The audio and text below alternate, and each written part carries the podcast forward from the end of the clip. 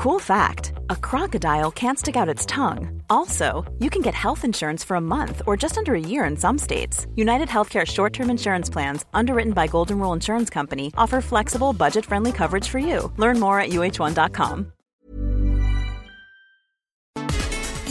Las noticias. ¿Qué tal? ¿Cómo le va? Buenas tardes. Estás a punto de escuchar Yo soy Javier Alatorre. las noticias con Javier Alatorre. La vamos a pasar muy bien. Comenzamos.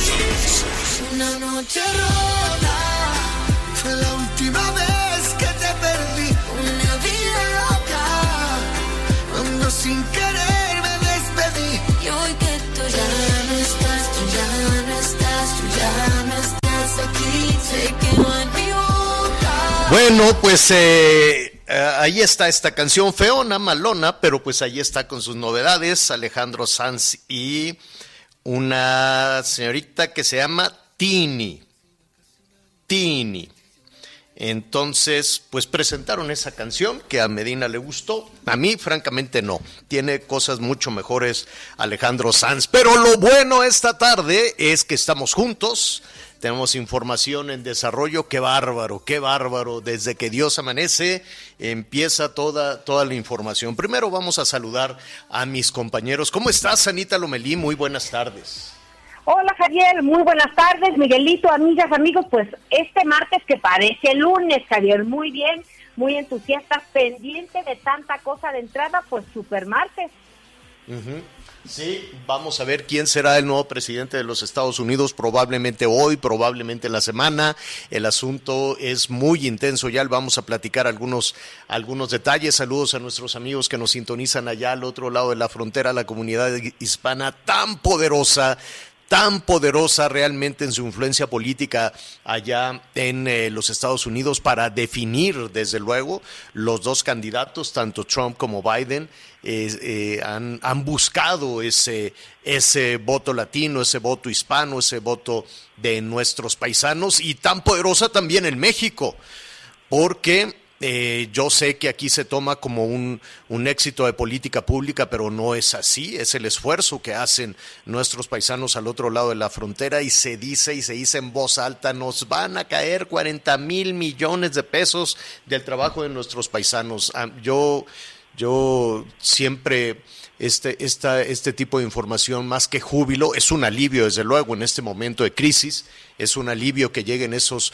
40 mil millones de pesos para 10 millones de familias eh, mexicanas, pues eh, así a, a, ojo de pájaro, pues estaríamos hablando de beneficiar a 50 millones de personas. Pero ¿por qué se fueron? Se fueron expulsados por la violencia económica, por la violencia física, se fueron expulsados porque no encontraron una oportunidad, le encontraron allá en muchas ocasiones maltratados, maltratados por los polleros, maltratados en la, por, en, en, en la ruta hacia la frontera maltratados por los traficantes de personas y después maltratados por la migra y luego maltratados por, por los, eh, las personas que los contratan, en fin.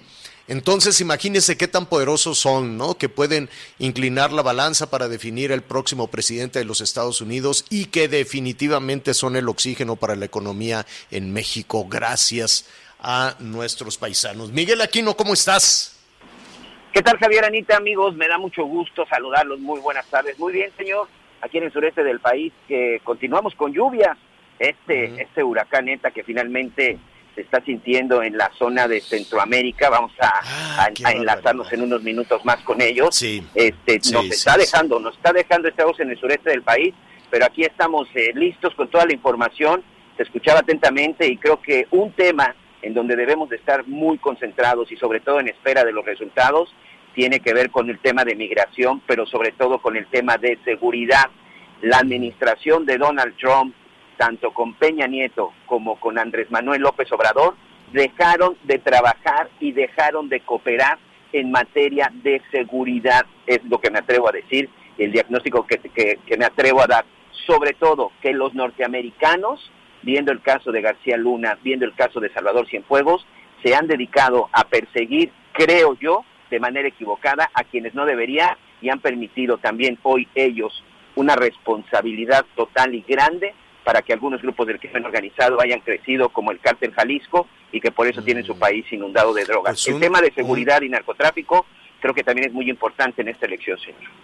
Sí, definitivamente un diagnóstico muy fuerte el tuyo, ¿no? Ahí hay, habrá que ver, ¿no? Los elementos que tiene, que tiene la DEA, los elementos que tienen las autoridades en Estados Unidos, y hay mucho, hay, hay, hay mucho tema por ahí, ¿no? La pérdida de confianza, la pérdida de confianza del gobierno de los Estados Unidos al gobierno, a las autoridades mexicanas, eh, también fue un, tema notorio. En fin, vamos a, a ofrecerle, ya 100 millones de norteamericanos emitieron su voto es un asunto eh, muy intenso. Yo creo que históricamente no había esa participación, o por lo menos es lo que dicen los observadores, no había una participación tan nutrida, tan intensa de, estadounidenses, unos para defender eh, eh, la, la, permanencia del presidente Trump, otros para darle la vuelta a la hoja y que llegue el demócrata Joe Biden. Le vamos a ofrecer ahí todos los detalles de lo que está sucediendo al otro lado de la frontera. Y sí, sí, Anita en relación a esto que decías, la verdad es que pues es muy importante la cantidad de votantes que es enorme, como dices, un hecho histórico, porque además faltan los que vayan a votar hoy, pues es una elección, el que vota elige, ¿no? Es muy importante no nada más estar eh, pues en la crítica, no por experiencia sabemos que cuando votas y ejerces tu, tu derecho ciudadano, pues pueden cambiar muchas cosas. Y nosotros nos dirigimos a una elección muy importante el año que entra, así que pues tomemos nota. Sí, tienes toda la razón. Un abrazo solidario, un abrazo muy fuerte a, nuestros eh, amigos que nos sintonizan en, en, el sur, al sur de nuestra frontera, que nos sintonizan en Guatemala, en Honduras, en particular en Nicaragua. Muy preocupados toda la noche le hemos dado seguimiento porque la costa este de Nicaragua es muy pobre muy, muy pobre y hay eh, eh, por lo menos se hace un cálculo de unas 100 mil personas en un riesgo enorme que en este momento están siendo severamente castigados por este huracán que se fue fortaleciendo, fortaleciendo, fortaleciendo. Y ahí sí, no es solo la cantidad de lluvia, no es solo la cantidad de agua, sino esos vientos furiosos de 240 kilómetros por hora que pueden deshacer o que pueden aplastar las de por sí pobres comunidades de la zona costera de Nicaragua. Em, yo sé que hay acontecimientos en este momento en el mundo, que vamos a hablar al ratito de la vacuna y que el COVID y la elección del presidente más poderoso del mundo, y hay que ponerle atención, desde luego, por lo que por lo menos esos tres temas significan este, para México. Pero sí hay que ponerle atención, sí hay que ser solidarios, porque ese castigo no va a ser únicamente para Nicaragua. Las afectaciones pueden ser muy severas en Honduras, pueden ser muy severas en El Salvador eh, y desde luego en nuestro, en nuestro país, en el sur sureste, que van a continuar las lluvias. Estamos preocupados por Tabasco. Saludos a todos nuestros amigos que nos sintonizan en, en, Villahermosa. Parece que, que esta pesadilla de tener el agua a la cintura y de no poder tener ropa seca para, para los niños, para la familia, ni un colchón donde dormir, se ha convertido ya en un asunto tremendo. Y mire, eh, nuestro, nuestro trabajo como medio de comunicación es alertar sobre lo que ahí está sucediendo, porque los temas, sobre todo los temas políticos, sobre todo los temas electorales, se van agolpando en la Ciudad de México. Y la Ciudad de México tiene de pronto pues su agenda, su interés. Eh, la Ciudad de México está pues muy metida en las cuestiones electorales toda la vida, ¿no? Y, y desde aquí se toman unas decisiones eh, muy lejanas de lo que está viviendo la gente en diferentes partes, ¿no? En este momento podemos tomar el caso, el caso de Tabasco.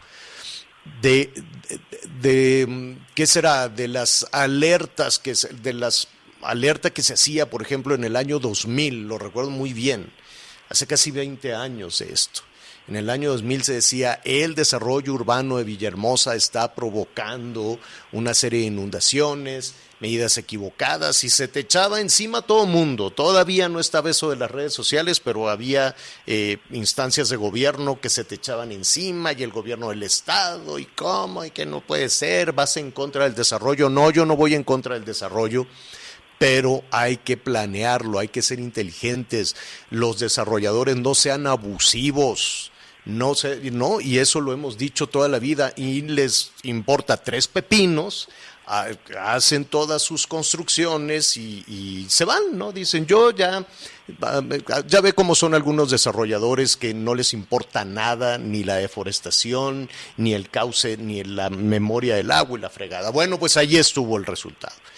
Después, en el 2007, una tragedia, unas inundaciones siete meses después, y entonces desde la Ciudad de México les vamos a mandar el dinero, y el dinero, y el dinero, y el dinero, y que porque la estrategia, y entonces vamos a revisar el sistema de presas, y decían, ¿no? Yo recuerdo, mm, no sé la cantidad de dinero, pero era muchísimo para la infraestructura de, de contención y que si el Grifjalva y lo que tú quieras y mandes, todo se decía desde la Ciudad de México, todo salía en los noticiarios nacionales y no llegaba el dinero, o si llegaba se lo robaban. Y no pasaba nada. Y el sistema de presas, ¿cómo se llama? Bueno, hoy es famosa la Peñitas, que con el desfogue pues inunda todo Villahermosa este, toda, toda una zona importante del centro eh, en, en, Tabasco, pero pues es un sistema y está, no, no se acuerda usted cómo pues todos los políticos de Guayavera hablaban con, es que Chicoacén, es que Malpaso, es que la presa Langostura, pues sí, son obras de infraestructura necesaria para que el resto del país tenga luz, pero hay que hacerlo correctamente. ¿A qué voy con esto? La Ciudad de México es, es una caja de resonancia, me queda muy claro. Y las decisiones que aquí se toman son importantísimas, me quedan muy claro. Pero que sean realidad, que sean verdad.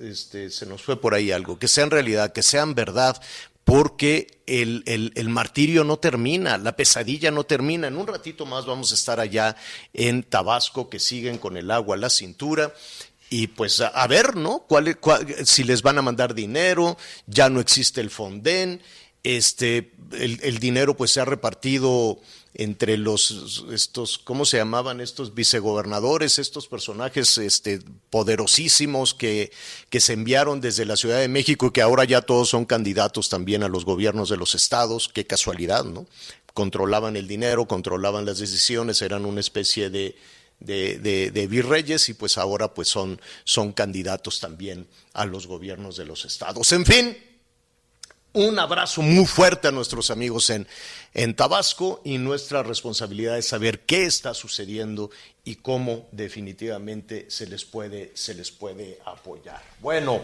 eh, le decía que estamos también muy pendientes de este, de este huracán en un... Eh, en un ratito más, ¿ya estamos o todavía no? No, en un ratito más vamos a estar con este, nuestros compañeros corresponsales también allá en Centroamérica para ofrecerle toda la información pertinente. Muy bien, díganos usted, ¿con quién se siente usted más cómodo?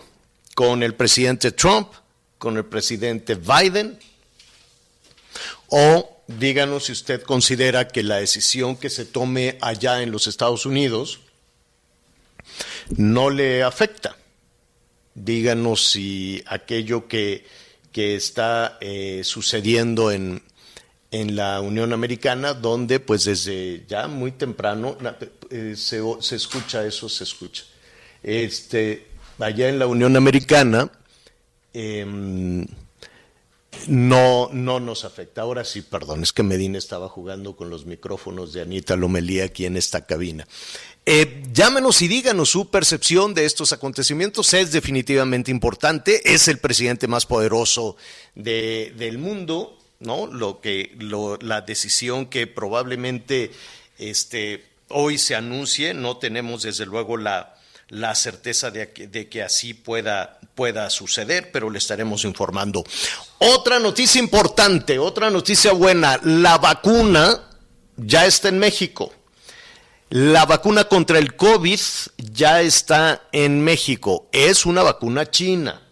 No es ni la vacuna con la cual se, se anunció que colaboraría México con Argentina, eh, ni la vacuna de AstraZeneca, ni la vacuna de la Moderna, ni la Moderna es eh, eh, una, un laboratorio en los Estados Unidos que también ha trabajado muchísimo, ni la vacuna rusa. Ya ve que nos hemos formado y que se han hecho protocolos ahí con diferentes laboratorios para que la vacuna se tenga cuanto antes. ¿Cuál llegó primero? La vacuna china. es la, la primera que llegó. ¿Y cómo se va a aplicar? Bueno, pues ya está en México, pero todavía no se puede distribuir, todavía no se tiene la certeza de los efectos secundarios que esta vacuna pueda tener. ¿Qué es lo que anunció el eh, canciller? Es curioso, ¿no? Aquí está todo revuelto, de pronto las tareas se les asignan a uno o a otro personaje. Pero bueno, lo anunció el canciller Marcelo Ebrard, así es que esta, esta mm, eh, eh, vacuna se tendrá que probar primero. Entonces están buscando a los voluntarios. Van a ser alrededor de 15 mil personas que se les va a aplicar la vacuna en una, entiendo que será en una sola toma, en una sola dosis, para ver cuáles son los efectos secundarios. E inmediatamente después de los protocolos, e inmediatamente después de que esta vacuna eh, desarrollada por laboratorios en China esté eh, pues ya aprobada, ya revisada, se podrá distribuir en, en otros eh, pues ya la aplicación eh, masiva, la aplicación masiva de la vacuna. Así es que habrá que ponerle atención. Es una noticia importante, es una es una eh, pues buena buena noticia desde luego. Esta vacuna es de un laboratorio que se llama CanSino, CanSino, CanSino eh, Biologics. Entrará en proceso de experimentación. Así es que eh, esperemos que todo funcione muy bien. Digo, para que llegue a este protocolo, para que llegue al, al, eh, a la etapa de experimentación en México, es que ya los chinos lo hicieron. Ellos ya hicieron las, las pruebas, las, las hicieron, eh, los primeros en aplicarles esta vacuna contra el COVID-19 fueron elementos del ejército chino y después lo han hecho en varios países, lo han hecho también en Brasil, aunque pues algunas eh, personas con ciertas resistencias ha resultado polémica también esta aplicación de la vacuna en China. Entonces, eh, se esperaba, se, eh, había ahí algunos contactos con los laboratorios británicos, con los laboratorios norteamericanos, todos, acuérdense que son aproximadamente 197 laboratorios los que están a toda marcha eh, preparando las, las eh, vacunas, las dosis de vacunas, porque son miles de millones de dosis las que se requieren pero pues eh, México ya se ha formado en todas las ventanillas, o por lo menos eso es lo que ha dicho el canciller Marcelo Ebrard, y la primera que ya llegó a México es la vacuna china. ¿Usted estaría dispuesto a someterse a ese protocolo? ¿no? de, vacunación. Tú, Anita, si te dicen, ¿quieres eh, aplicarte esta, formar parte de estos eh, 15 mil eh, personas que se les hará esta, este protocolo, esta experimentación. Es segura, evidentemente, no es que lo van a, probar, ¿no? Yo sí le entro, Javier. Nada más le decía, a ver, hágame usted un check-up para que mis generales no vayan a chocar en nada con su vacuna, pero claro que sí, la ciencia tiene su punto. Y una cosa, Javier, eh, marzo, enero, septiembre, la vacuna llegará en cuanto esté lista. Eh, otra cosa será la vacunación cuando la tendremos en nuestro cuerpo, pero por lo pronto lo que tenemos a la mano es, uno, la campaña de vacunación contra la influenza que sí podemos buscar y dos, el cubrebocas. Así que es importante cuidarnos, es un hecho que convivimos con el virus y por el bien de todos no es, eh, pues es recomendable que no sea, que no haya confinamiento porque la situación económica no va a dar de sí. Así que aprendamos, utilicemos nuestras eh, medidas sanitarias y vivamos. Claro, claro, tienes toda la razón. Bueno, hace unos minutos le hablábamos con, pues con muchísima preocupación de lo que se le viene encima a Nicaragua, de lo que se le viene encima a Honduras, básicamente a, Centroamérica con este poderoso, muy poderoso huracán. Y, hemos vivido incluso en México eh, huracanes de esa, de esa potencia, ¿no? Huracanes categoría, eh, categoría 4 que cuando tocan tierra afortunadamente bajan bajan su, su, potencia. Sin embargo, las condiciones precarias en una parte de la costa este de, Nicaragua han desatado esa preocupación y sobre todo para toda la región. ¿Qué se sabe en este, en este momento de lo que está sucediendo en la región y las afectaciones, desde luego, a todos los países centroamericanos?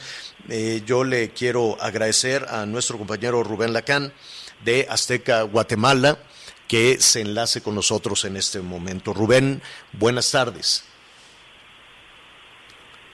Muy buenas tardes, compañeros. Qué gusto poderlos saludar.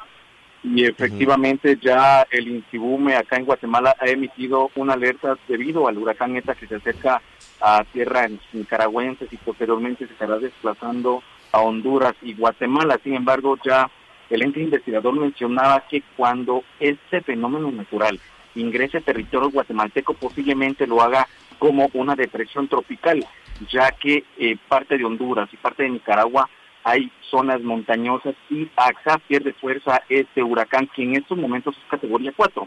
Además, cabe mencionar que para las próximas horas ya se esperan eh, fuertes lluvias en todo el territorio guatemalteco, además de fuertes vientos y que hasta este momento el huracán reporta vientos entre 203 y 215 kilómetros por hora.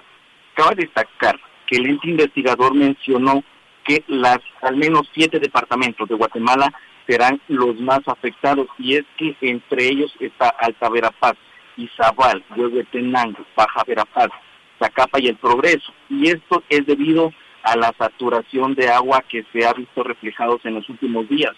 Cabe destacar que el Intibume ya mencionó que en octubre llovió el doble de lo que se tenía previsto y en los primeros dos días de noviembre, en las primeras 48 horas, se tenía previsto que eh, lloviera al menos 1.800 mililitros de agua en el mes y esta cantidad eh, ya va durante, eh, bueno, ya va el 50% en las primeras 48 horas, es decir, que ha llovido más de lo previsto que tenía el ente investigador. Y a decir del director del INSUME, Jason Samayoa, eh, esta, esta saturación del suelo provocará deslizamientos, además que dañará la red vial de estos departamentos en donde actualmente se encuentra eh, algunas precariedades como desnutrición, eh, además de que en estas áreas se viven unas zonas marginales, se viven gente de pobreza y pobreza extrema, en donde las casas de estos están construidas en su mayoría de láminas o de madera. Eh, pero cuéntenme si ustedes tienen alguna pregunta en el principal que nosotros acá le podamos, le podríamos ampliar detalles de lo que pasa acá en Guatemala y de cómo se están preparando las autoridades guatemaltecas. Sí, efectivamente, esta, este huracán que nos mantiene preocupados desde ayer, pues está afectando la parte más vulnerable de Nicaragua. Eh, y lo señalas y lo señalas muy bien en la costa, pues hay eh, comunidades que, que eh, con las cuales difícilmente se pudo entrar en comunicación para que, para que las personas se, se protegieran. Y pues estamos hablando de construcciones muy frágiles, muy frágiles que incluso con una tormenta, solo con una tormenta tropical, podrían este, convertirse ya en una tragedia. Ahora imagínate un huracán categoría, categoría 4. ¿Hay algún tipo de comunicación entre los países que se pueden ver afectados? Afortunadamente en el caso de Guatemala ya llegará muy disminuido, pero eh, las lluvias intensas, la cantidad de agua que va cargando, que va descargando más bien en su paso, este, y en las zonas montañosas, eh, también en muchísimas comunidades. Si no los vientos, el agua puede provocar también algunas, algunas tragedias en Guatemala.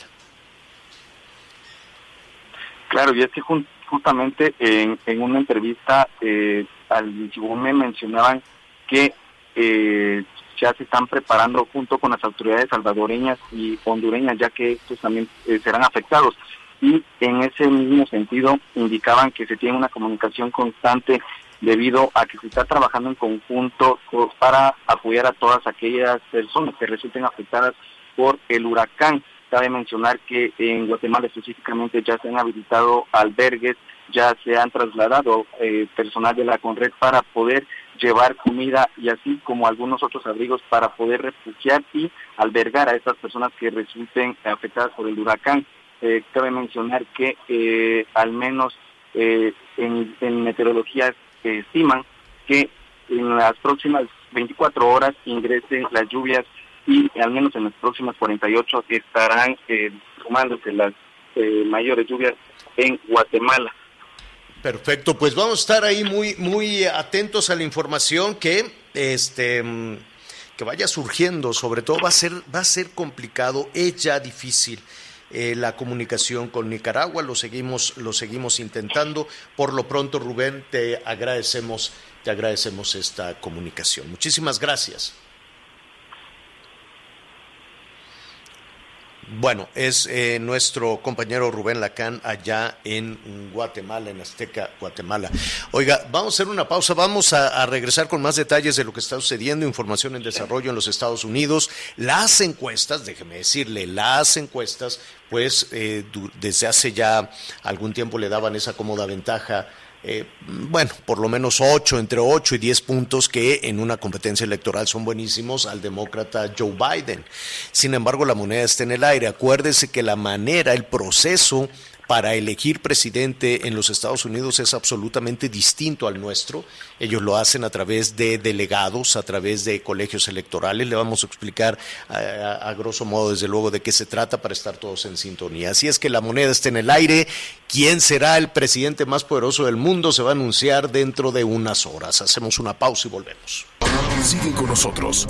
Volvemos con más noticias. Antes que los demás. Heraldo Radio. Heraldo Radio, la H que sí suena y ahora también se escucha.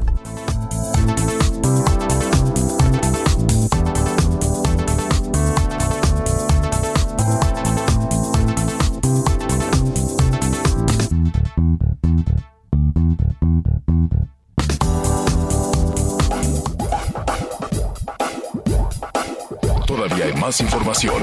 Continuamos. Las noticias en resumen. En Huimanguillo, Tabasco, fueron asegurados 75 paquetes de cocaína ocultos en el chasis y puertas de un vehículo. El gobierno de Jalisco, a través de la Ley de Ingresos 2021, contempla aumentos para el refrendo y la licencia de vehículos. El refrendo iría de los 649 a los 688 pesos para autos particulares. Los motociclistas pagarían 276 pesos. La licencia vehicular aumentaría 70 pesos, quedando en 766. El Congreso de Nuevo León aprobó un incremento de 6.49% mayor que el año pasado. El activo proyecta 394 millones de pesos para el próximo año, teniendo un incremento de 24 millones. Hoy el dólar se compra en 20 pesos con 86 centavos y se vende a 21 con 37. El reporte carretero.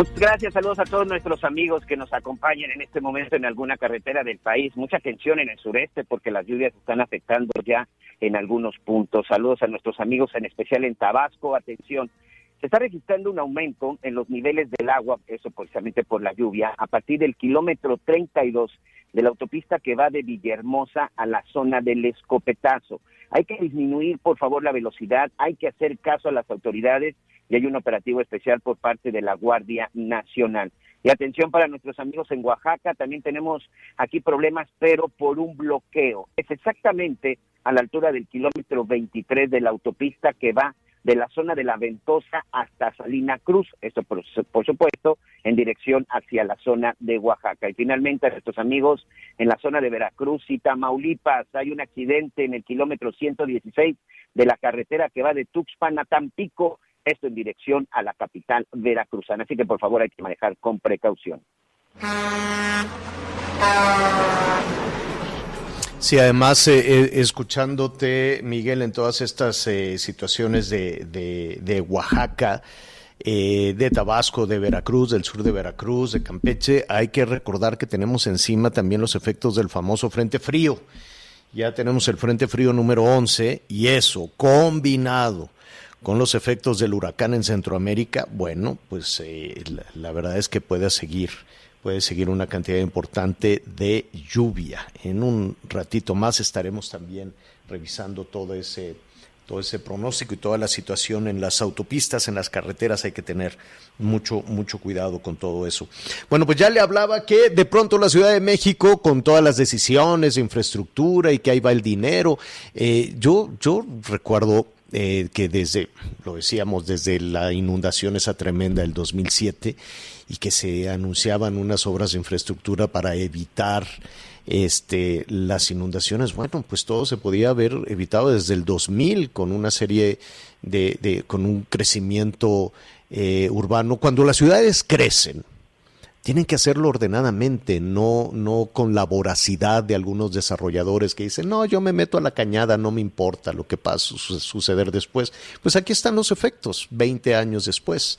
Y ahí están los efectos también de las políticas públicas dictadas desde sitios muy lejanos. Ahí están también los efectos de, de la cantidad de dinero que no se supo la que le mandaron, por ejemplo, a Madrazo o a Granier o a quien usted quiera y mande, ¿no? Los anuncios se hacen en voz alta desde el centro del país. ¿Y qué sucede en los sitios en donde se espera todo esto? Vamos a, enlazarnos de nueva cuenta con nuestro compañero Román de la Cruz, del Heraldo Villahermosa, que saludamos con mucho gusto. ¿Cómo estás, Román? Javier, ¿cómo estás? Buenas tardes. Pues pendiente de todo lo que está aconteciendo aquí en el estado de Tabasco, particularmente en el municipio de Centro, y analizando lo que estuve escuchando eh, de ti en este momento con relación a este crecimiento fuera de todo orden, ¿no? Eh, que se dio aquí desde hace muchísimas décadas en, la ciudad de Villahermosa, en particular, que concentra, pues, eh, casi la mitad de la población de, de, todo el estado. El estado tiene dos millones cuatrocientos mil habitantes aproximadamente. En, en, la zona conurbada de Villahermosa y su zona metropolitana estamos hablando de que son ochocientos mil habitantes aproximadamente en la capital del estado más eh, comunidades dispersas, pero efectivamente esos asentamientos que se fueron construyendo por desarrolladores a lo largo de muchos años, eh, pues simplemente son los que en este momento eh, tienen el mayor problema porque pues se dieron en condiciones que no eran las óptimas de acuerdo a la situación geográfica y el tipo de suelo que tenemos aquí estamos por debajo del nivel del mar, Javier. Entonces,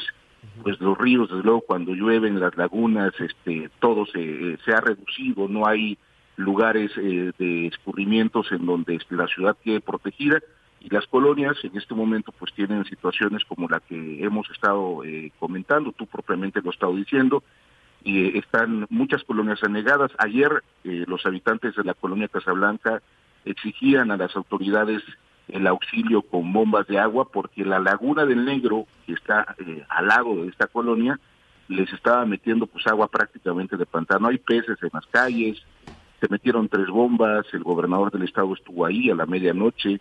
Sin embargo, eh, las tres bombas que están trabajando actualmente podrían tardar hasta dos días en desalojar el agua que eh, está inundando a esta zona de Casablanca en el norte de la ciudad, solamente por comentarte en esta zona. Eh, yo eh, recuerdo, eh, además haciendo pues alguna revisión hemos nos gusta mucho ir a Tabasco, ¿no? Hay muchas cosas muy buenas que decir de Tabasco, hay cosas que que, que, han logrado generosísimas simplemente pues de son los grandes proveedores de energía eléctrica para para el país, pero hay cuestiones que se van ahí acumulando, sobre todo cuando ganan los, eh, las, las, discusiones políticas o se enciman las discusiones electorales y se quedan este, cuestiones muy, muy, eh, eh, muy elementales. Yo recuerdo, y, ayúdame un, un, poquito, Román, pero el río Samaria, que siempre ha generado pues algún tipo de, de afectación, en algún recorrido que que hice por ahí, ese río históricamente era navegable. Y ahora la cantidad de, arena, de piedras, de tierra que ha llegado a convertirse en un tapón, pues forma parte también de todos esos procesos ante los cuales se cierra los ojos, ¿no? Y, después vienen todas estas, eh, todas estas eh, calamidades. Es decir, habría que em, considerar las decisiones que se toman, quién toma las decisiones, se cambian de gobiernos y se supone que las personas que tienen en su mano el bienestar de la, de la ciudadanía sabrían cómo hacerlo. Y nos hemos dado cuenta que no, ¿no? Nos hemos dado cuenta que administraciones van, administraciones vienen, y no necesariamente la gente encargada del bienestar de la ciudadanía saben cómo hacer las cosas. Pueden tener la mejor voluntad para hacerlo, pero no necesariamente saben cómo hacerlo. Y tenemos desarrollo urbano, tenemos el sistema de presas, tenemos el tapón que se ha convertido también en el tapón en, el que el, el asolve de muchísimos materiales ha convertido también los ríos que hoy se han eh, convertido también en una amenaza lamentablemente para Tabasco. Totalmente de acuerdo. Recientemente el presidente Andrés Manuel López Obrador en su visita al sistema de presas en el Alto Grijalva justamente anunció este gran proyecto de desasolve que es un reclamo añejo de quienes conocen la situación en el estado de Tabasco, como bien lo dices Javier, se ha convertido prácticamente el sistema de ríos en nuestro enemigo cuando no debería de ser. Esto no ocurre en Europa, ¿no? Sin embargo, en Tabasco sí sí está pasando porque los ríos perdieron su calado, el tirante de agua de la gran mayoría de los ríos se ha, se ha venido a mínimo porque no hay desasolve. Lo mismo ocurre con el Grijalva y quienes conocen la historia de esta región del estado de Tabasco, una zona bananera muy importante que es la zona de Teapa, que en ocasiones Chiapas es el primer productor de plátano de, de, de banano del país y cuando Chiapas no produce el primer productor es Tabasco y así, en- eh, se la llevan entre uno y dos.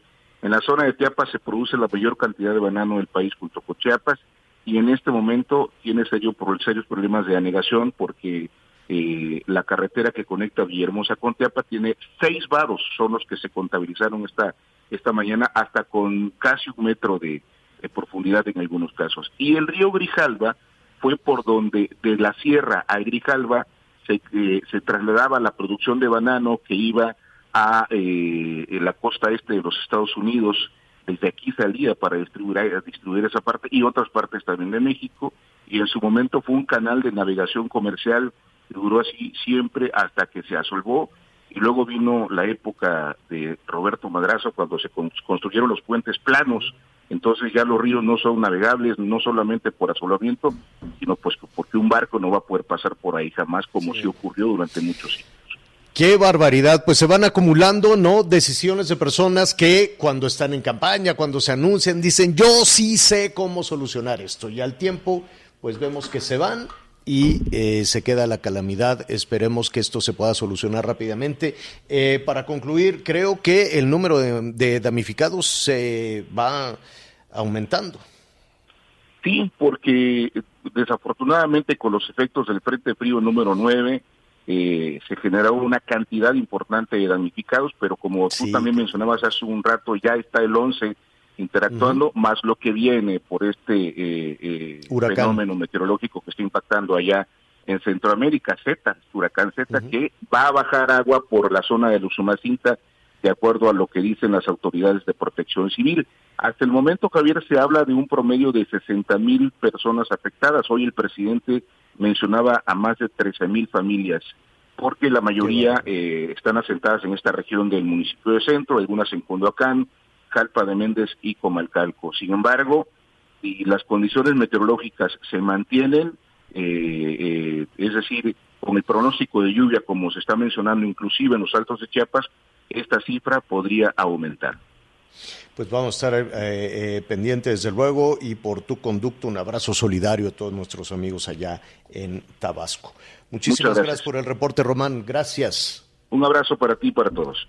Gracias. Vamos a hacer una pausa. Y sí, yo, yo, yo sé que las, eh, que la ayuda económica y que las despensas, ¿no? Esto que hemos conocido cada vez que hay una tragedia, ahí van corriendo con el dinero desde la Ciudad de México, ahí van corriendo con los camiones de despensas que son muy útiles, muy útiles, ¿no? Y cuando eh, alguna organización civil puede llevar ropa seca y se pueden llevar colchones y demás, es, es algo eh, que, que la eh, población damnificada agradece, agradece mucho.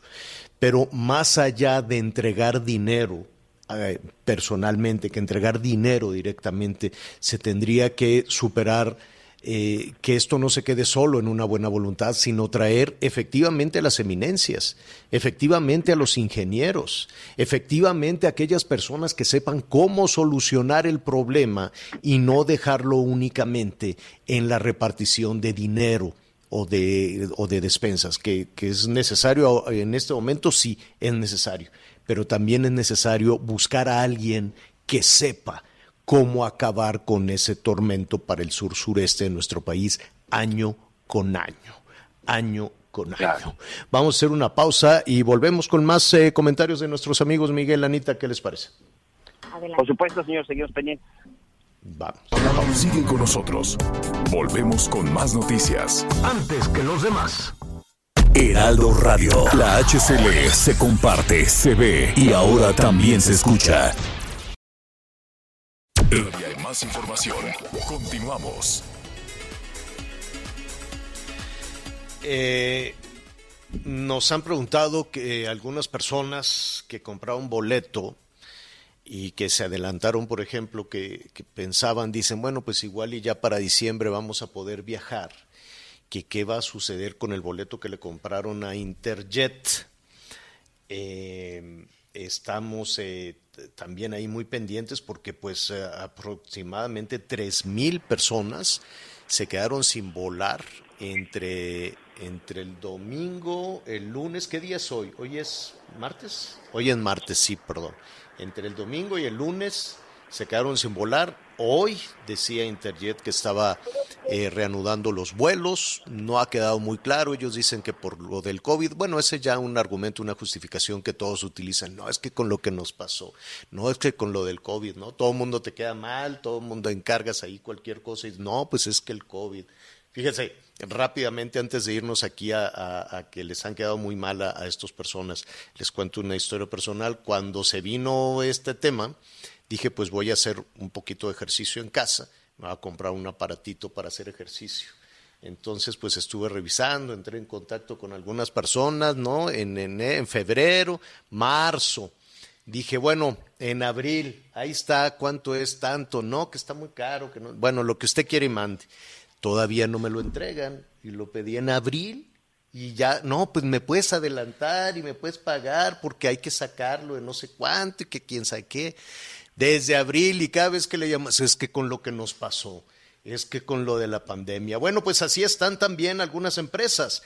Y mire, no es solo los usuarios de los boletos que están preocupados, sino los trabajadores porque tienen ya varias quincenas retrasadas que no les pagan. Arlet Carreño, nuestra compañera, está investigando. Arlet. Sí tenemos Arlet Carreño. Señor Javier Torre, muy buena tarde, los saludo con muchísimo gusto. Pues son personal de rampa, mantenimiento, de servicio al cliente, sobrecargos y pilotos quienes se manifiestan aquí en las instalaciones de la firma de Interjet. Estamos en el Aeropuerto Internacional de la Ciudad de México sobre el circuito interior, Terminal 1 de Espera Norte, afectando severamente la circulación, es decir, de los que van de la central de Abasto hacia la raza, no así del otro lado. Desde las 9 de la mañana llevamos poco más de tres horas en esta manifestación y es que afirman que los pilotos que hoy están volando y reanudando los vuelos de Interjet solo se les pagó una quincena y el resto se les sigue indebiendo. Escuchemos a uno de los pilotos cuatro quincenas, estos son 60 días, donde no se han depositado el pago de estos salarios. También se deben tres meses de vale de despensa, cuotas de previsión social, que es el IMSS, Conavit, Conacot, el pago del seguro de gastos médicos mayores, así como otras prestaciones que violan el contrato colectivo.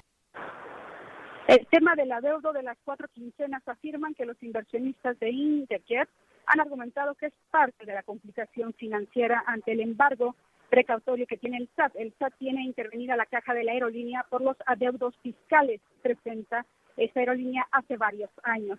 Reiteran que de, no llegar a un acuerdo, el próximo 6 de noviembre es la nueva fecha para estallar la huelga. Escuchamos. Somos alrededor de 5.200 trabajadores totales en Interjet. Agremiados al sindicato seremos alrededor de 4.500. De estos 4.500, el grupo de pilotos que están operando el avión que hoy tiene Interjet volando, se les ha cubierto una quincena de las cuatro que se deben. Y esto por acuerdo con el sindicato, ya que son los pilotos y únicos trabajadores que están elaborando de manera continua. A todos los demás trabajadores, de los 4.500, se nos adeudan las cuatro quincenas. Sin embargo, eh, estas cuatro quincenas que se nos adeudan son al 50% de nuestro salario. Esto por un acuerdo entre el sindicato y la empresa por el tema del COVID y de la pandemia. Momentos nos informan dentro de las oficinas de Interjet hay una comitiva que está, dicen, en negociación con las autoridades, pero de no obtener una respuesta, dicen, no se moverán de aquí. Y bueno, por otro lado, tras esta cancelación de alrededor de 50 vuelos durante este fin de semana, Ricardo Schiff, titular de la Procuraduría Federal de Consumidor, Profeco, estimó que son cerca de 3.000 viajeros afectados y hoy se emite una alerta. Escuchamos. Los vuelos de Interjet tuvieron problemas serios el fin de semana, sábado, domingo y, lunes. Eh, cancelaron casi 50 vuelos en estos tres días.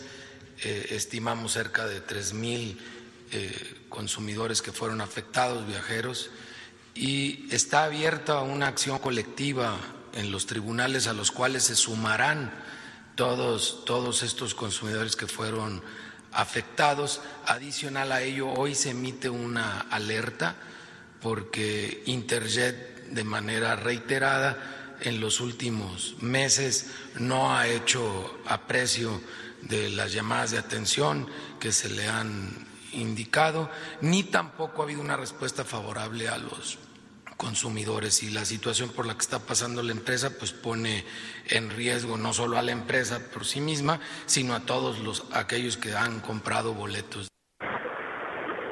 Le informo que en esta manifestación actualmente ya han abierto un carril, pero es a cuentagotas el, eh, el ingreso de las automovilistas, por lo que si pueden evitar la zona, pues sería de bastante ayuda. De acuerdo eh, a orientación vial de la Secretaría de la Seguridad Ciudadana, tienen como alternativa Calzada Ignacio Zaragoza, Oceanía y Avenida Ingeniero Eduardo Molina. La información, señor. Muy bien, Arlet, únicamente para precisar, los que están ahí bloqueando son los trabajadores que llevan pues un mes sin, eh, no, un mes, ¿no? Cuatro, dos meses, dos meses 60 días exactamente. Ajá, dos meses sin recibir su, su dinero y tres meses de las otras prestaciones que no les han dado. Es correcto, y dicen que de no llegar a una negociación, pues estarán aquí bloqueando esta avenida del circuito interior. Muy bien, Arlet, te agradecemos. Estaremos ahí al pendiente de lo que se, de lo que resuelva la, la, autoridad. Vamos a hacer una pausa y vamos a retomar el tema, porque, por ejemplo, ahí algunas personas les dicen, váyase al sitio de internet, ahí le resuelven. Mire, pues después de unos anuncios le voy a decir qué le dicen en el sitio de internet. Volvemos. Sigue con nosotros. Volvemos con más noticias. Antes que los demás. Heraldo Radio. La HCL se comparte, se ve y ahora también se escucha. Heraldo Radio. La HCL se comparte, se ve y ahora también se escucha.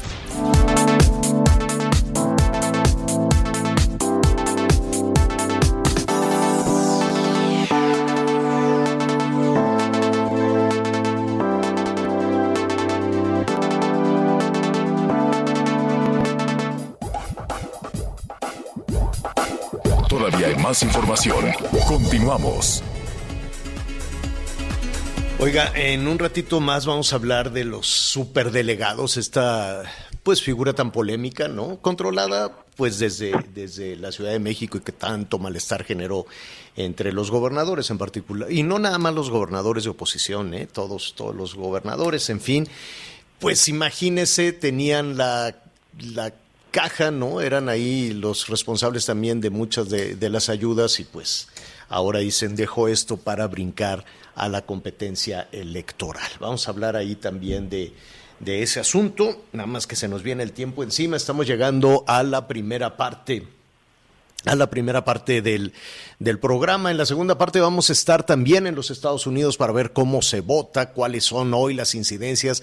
En Washington pues está tapiado, ¿no? Hágase de cuenta que era pues las marchas de, de la Ciudad de México y cómo los comercios ponen estos tablones o ahí se van protegiendo. Bueno, pues así ha sucedido también en algunas ciudades de los Estados Unidos porque pues se prevén o se han anunciado algunas protestas, ¿no? Gente que dice, si no gana mi candidato, pues yo salgo a la calle a romper vidrieras y cosas por el estilo. Hasta el mismo presidente Trump en algún momento dijo que si no ganaba, pues iba a ser fraude, ¿no? Algo similar a lo que ha sucedido siempre acá en nuestro país. Anita, eh, Anita Lomelí, en un ratito más estaremos eh, contigo. Miguel también con los llamados telefónicos. Le voy a decir también qué puede hacer con este tema de los boletos de avión. En fin, mucha, muchísima información en desarrollo. Vamos a agradecerle a nuestros amigos del Heraldo Radio el resto del país. Ya lo sabe, siga, siga con nosotros en la Ciudad de México. Seguimos en la 1380 y como siempre allá en Jalisco a través de la Bestia Grupera y en el resto del país hay mucho todavía que compartir con usted. Volvemos inmediato.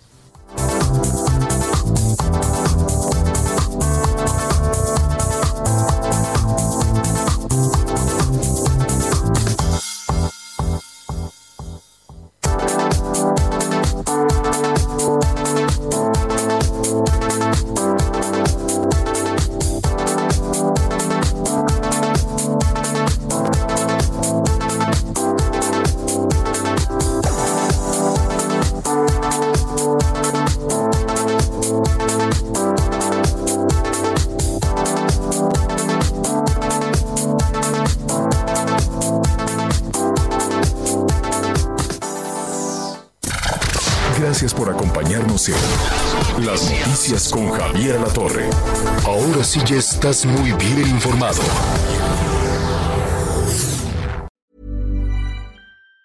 Even on a budget, quality is non-negotiable. That's why Quince is the place to score high-end essentials at 50 to 80% less than similar brands. Get your hands on buttery soft cashmere sweaters from just 60 bucks, Italian leather jackets, and so much more. And the best part about Quince, they exclusively partner with factories committed to safe, ethical, and responsible manufacturing. Elevate your style without the elevated price tag with Quince. Go to quince.com slash upgrade for free shipping and 365-day returns.